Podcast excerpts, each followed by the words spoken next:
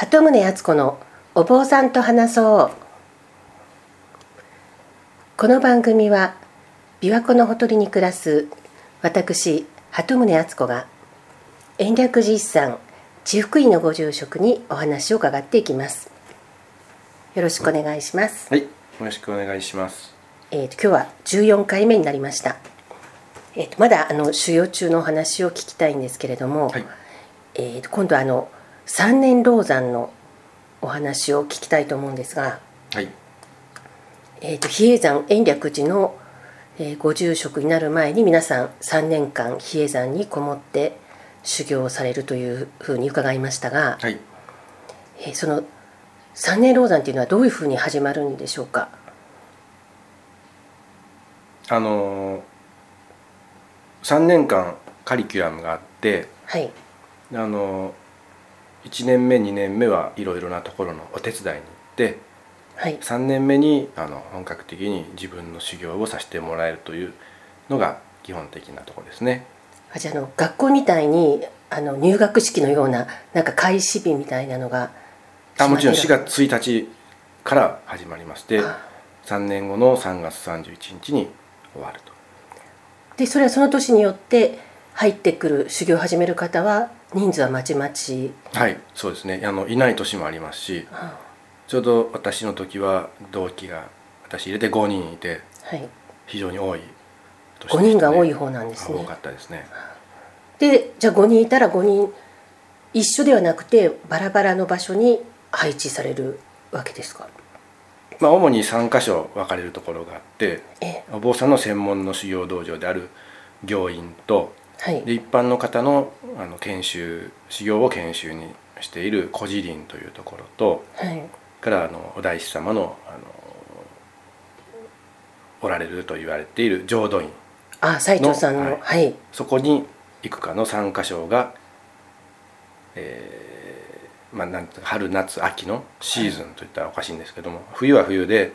あの浄土院に行く者もいますけれどもええ。行院と古寺院は閉まりますのではいそういう感じであの分かれて期間を決まって、えーこのように移動してくれというようにあの動いてます。あじゃあ4月1日の時点でここに行ってくださいっていうような指示が出るわけですね。そうですね。で1年大体スケジュールはずっと1年間同じところにいるわけですか？いやあのやっぱ春夏秋という感じで分か。れて私の場合はあの古寺林に春は古寺林にいてはい。夏と秋は連続して行院にいるように。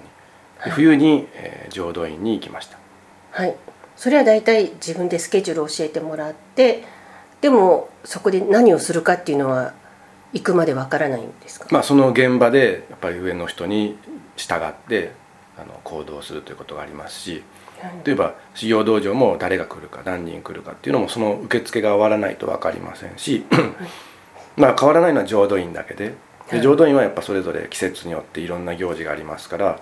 そのどれかの大きな行事の大掃除であるとかはい。失礼であるとかあの準備とかいろいろやらなきゃならないことが、まあ、歴代マニュアルじゃないですけども、まあ、はい。心得みたいな感じでみんな残していってくれるのを見て、まあ、先輩がしてくれたりですね。ではい私たちも作って後輩にこういうふうに変更があったからあの気をつけるようにということであの引き継ぎの簡単なものですけれどもそれを作って残していくというのがありましたね。でもそういう行事のほかに日々の生活っていうのはその朝早くに起きてあのお食事作ったりとかお掃除したりとかはい。そういうのも全てその三年老座の方がやられるわけですか？まあ、部署によってはその職員さんがいて例えば行員のあの行員生といって修行僧が来ている時はあのまかないをしてくれる人がいてその人の補助をしたいですね。多い時で50人分ぐらいの食事は用意するのでええ。ロザン生だけではとても回りませんしはい。またそれ以外のことをあの行員生と上の住職さんとの間を取り持ったりとか、はい。まあ、ある程度任されてあの動きをこれをやらしておくようにと言われたら、ね、サムといって掃除でありましたりあのごまぎを割ったりとかいろいろな作法の、まあ、補助というんですかね。はい。そういう現場を見るということをしますね。あじゃあ本当になんか私たちが私がイメージしてる修行っていうよりは本当に日々のいろんなお仕事をその都度その都度臨機応変にお手伝いするっていう感じなんですか？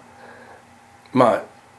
言葉は悪いですけども便利使いといえば便利使いですし。ああ何でもできなきゃいけないわけですよねまあできないなりにもじゃあこの仕事をさせておこうということで上の人からあの振り分けられたりですね、やっぱ5人いましたから、はい。で先輩が1人いて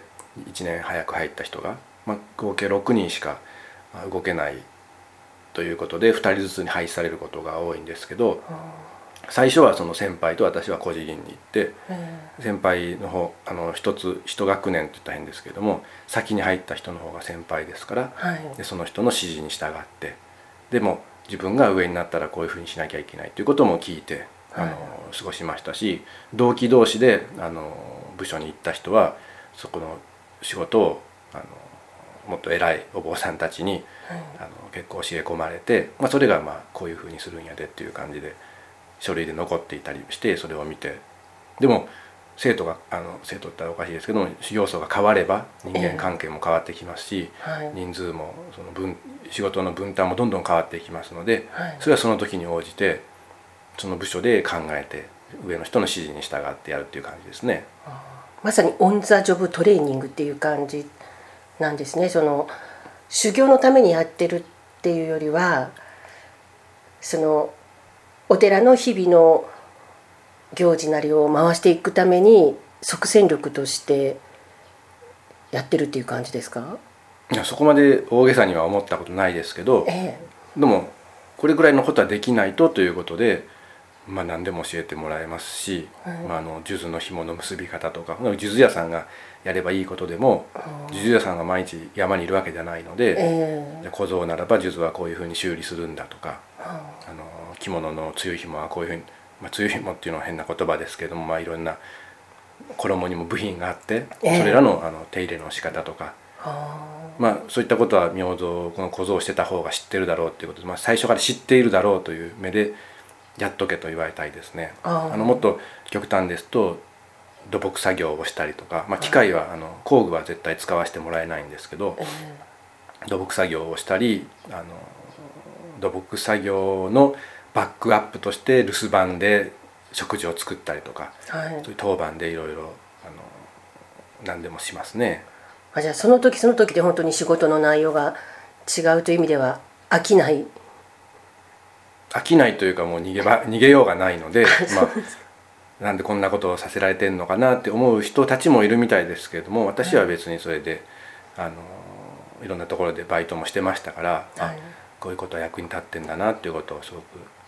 思い知りましたしあまり人間関係で悩まされることもなかったので、あー。まあ可愛がってもらった方だと思いますけどね。えご住職はその、えー、とバイトをして資金を貯めてから、えー、と永山学院に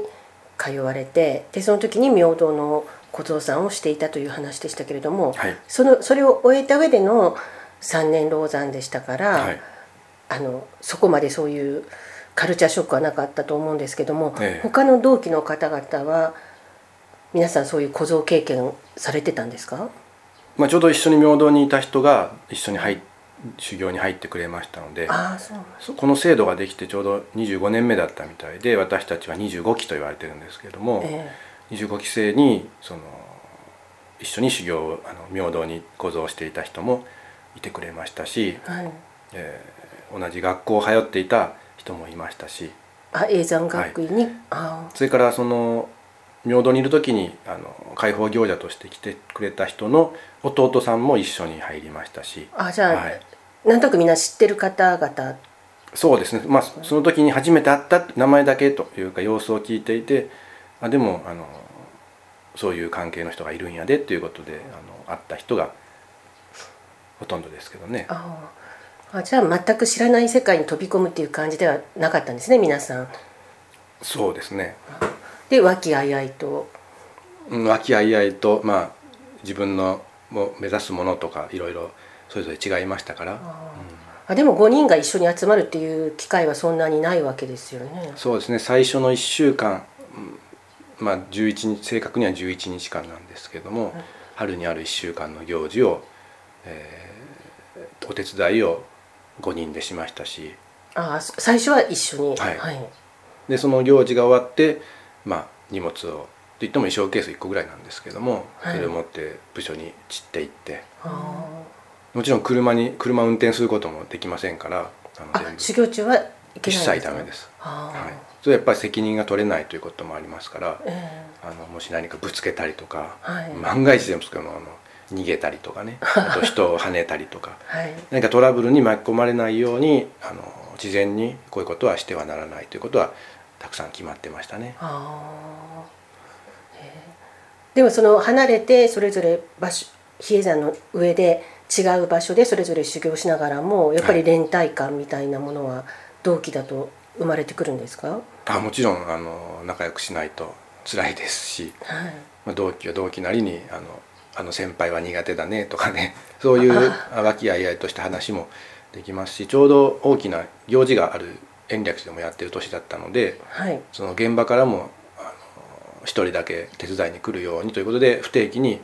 あの別の行事の一般の方が参加する行事のお手伝いに出たりですね。はい。そういったこともあのしますね。あじゃあ全く外界から隔絶したっていう感じでもないんですか？なかなか確実させてもらえませんよね修行といってもね延暦寺という、まあ参拝客も毎日いらっしゃるし、はい。行事もあると、はい。あそういうことをせずにあのさせてもらえるのがやっぱ最後の3年目の修行ですよね。ああそっか。3年目のその開放業と刺繍三昧。と言われている行はもう全く自分のための行ですからあそれをさせてもらうためにまあ2年間我慢たらへんですけれども、ええ。まあ、それなりに延暦寺に奉仕するということなんでしょうね。ああじゃあその3年目が本当に修行だけに専念できてほとんど外界と接しないといううん開放業また歩き回りますから坂本でああの人に会いますけれどもやはりね。山の下にも降りられるね三昧で山にこもるその3ヶ月間90日間が今となってはもう一生に1回しかできない貴重な体験だと思いますね。あでもその最初の2年間があるからこそその3年目が生きるっていう感じですか？きますね。あでもその山にいる間はもちろんずっとあの精進です。精進料理しか食べてはいけないんですよね。そうですそうです。でテレビとかそういうのも一切なくて、なんでそういう外界のニュースとかもほとんど知らないまま生活されてたわけですか？3年間。はい。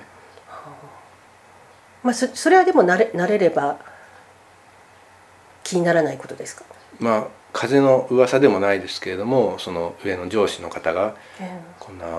恐ろしいことが起こっているちょうど神戸のあの事件とか